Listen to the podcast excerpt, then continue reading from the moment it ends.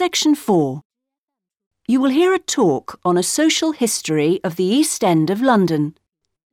First, you have some time to look at questions 31 to 40.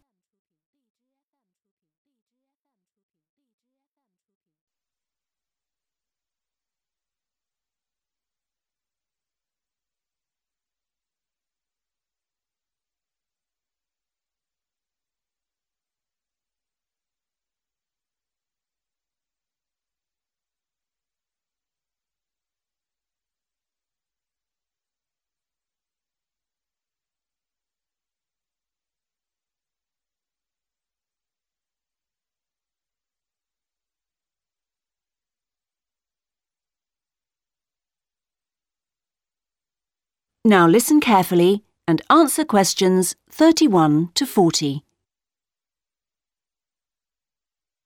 In the last few weeks, we've been looking at various aspects of the social history of London.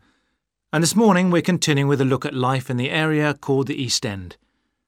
I'll start with a brief history of the district and then focus on life in the first half of the 20th century.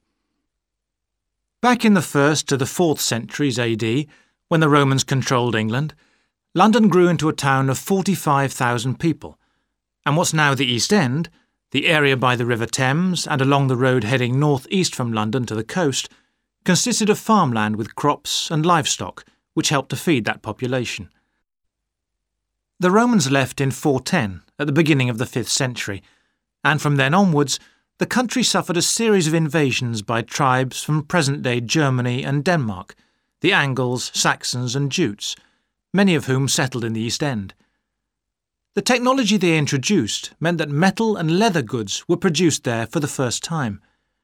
And as the East End was by the river, ships could transport goods between there and foreign markets. In the 11th century, in 1066 to be precise, the Normans conquered England, and during the next few centuries, London became one of the most powerful and prosperous cities in Europe. The East End benefited from this and because there were fewer restrictions there than in the city itself, plenty of newcomers settled there from abroad, bringing their skills as workers, merchants, or moneylenders during the next few hundred years. In the 16th century, the first dock was dug, where ships were constructed, eventually making the East End the focus of massive international trade. And in the late 16th century, when much of the rest of England was suffering economically, a lot of agricultural workers came to the East End to look for alternative work.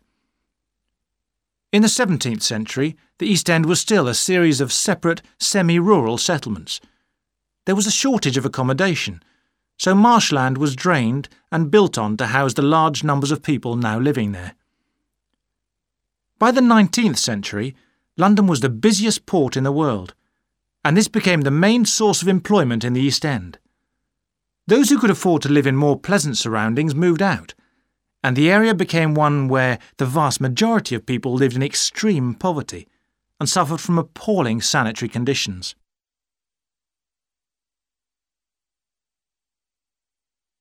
That brief outline takes us to the beginning of the 20th century, and now we'll turn to housing. At the beginning of the century, living conditions for the majority of working people in East London were very basic indeed. Houses were crowded closely together and usually very badly built because there was no regulation. But the poor and needy were attracted by the possibility of work, and they had to be housed. It was the availability rather than the condition of the housing that was the major concern for tenants and landlords alike. Few houses had electricity at this time, so other sources of power were used, like coal for the fires which heated perhaps just one room. Of course, the smoke from these contributed a great deal to the air pollution for which London used to be famous. A tiny, damp, unhealthy house like this might well be occupied by two full families, possibly including several children, grandparents, aunts, and uncles. Now, before I go on to health implications of this way of life, I'll say something about food and nutrition. That is the end of section 4. You now have half a minute to check your answers.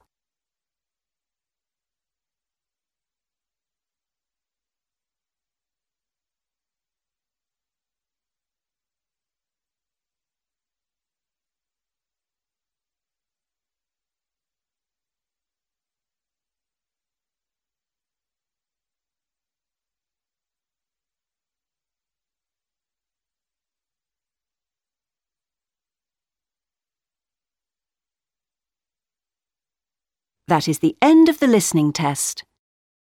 In the IELTS test, you would now have 10 minutes to transfer your answers to the listening answer sheet.